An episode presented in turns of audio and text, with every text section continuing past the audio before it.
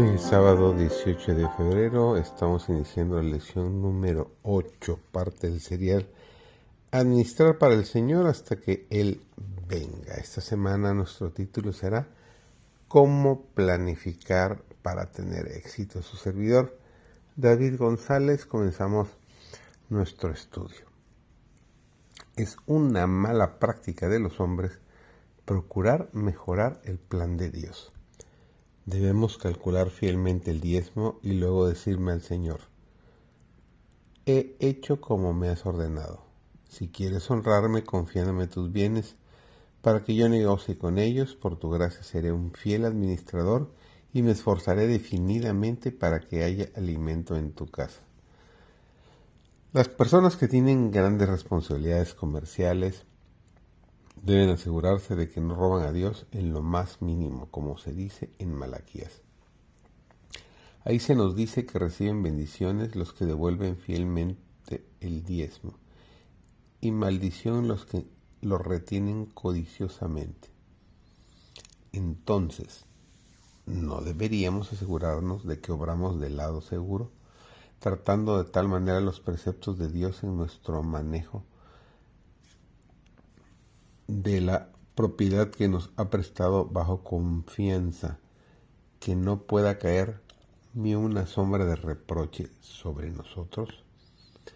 No es necesario que pregunte, ¿no bendecirá a Dios a los que le son fieles?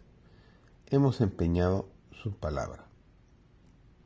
En su capacidad de mediador, Cristo concede a sus siervos la presencia del Espíritu Santo es la eficiencia del Espíritu la que capacita a los agentes hermanos para ser representantes del Redentor en la tarea de salvar almas.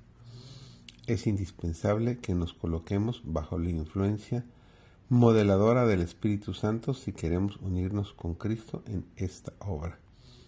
El poder impartido de este modo nos capacita para trabajar con el Señor en el vínculo de la unidad como colaboradores suyos en la salvación de las almas.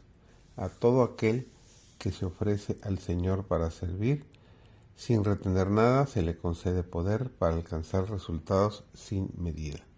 Mediante una promesa eterna, Dios se ha comprometido a suplir de poder y gracia a todo aquel que se santifica mediante la obediencia de la verdad. Cristo, a quien se le ha entregado todo el poder en el cielo y en la tierra, aprueba a sus instrumentos y colabora con ellos esas almas fervientes que participan cotidianamente del pan vivo que desciende del cielo. La iglesia de la tierra, unida con la iglesia celestial, puede lograr todas estas cosas. Nuestro negocio o vocación forma parte del gran plan de Dios y mientras se lleve a cabo de acuerdo con su voluntad, Él se responsabilizará de los resultados.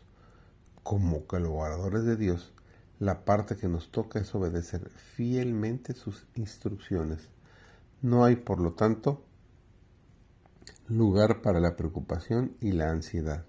Se requiere diligencia, fidelidad, cuidado, economía y discreción. Cada facultad debe emplearse hasta lo sumo, pero no debemos poner nuestra confianza en el resultado feliz de nuestros esfuerzos, sino en la promesa de Dios.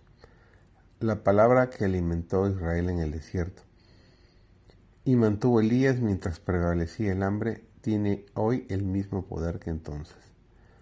No os afanéis, pues, diciendo, ¿qué comeremos o qué beberemos?